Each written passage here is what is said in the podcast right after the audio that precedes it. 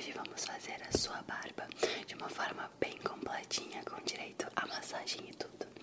Eu tô dando uma olhadinha aqui. E tá bem grande, né? Não se preocupa, porque a gente vai fazer o procedimento completo. Primeiro vamos escovar a sua barba, tá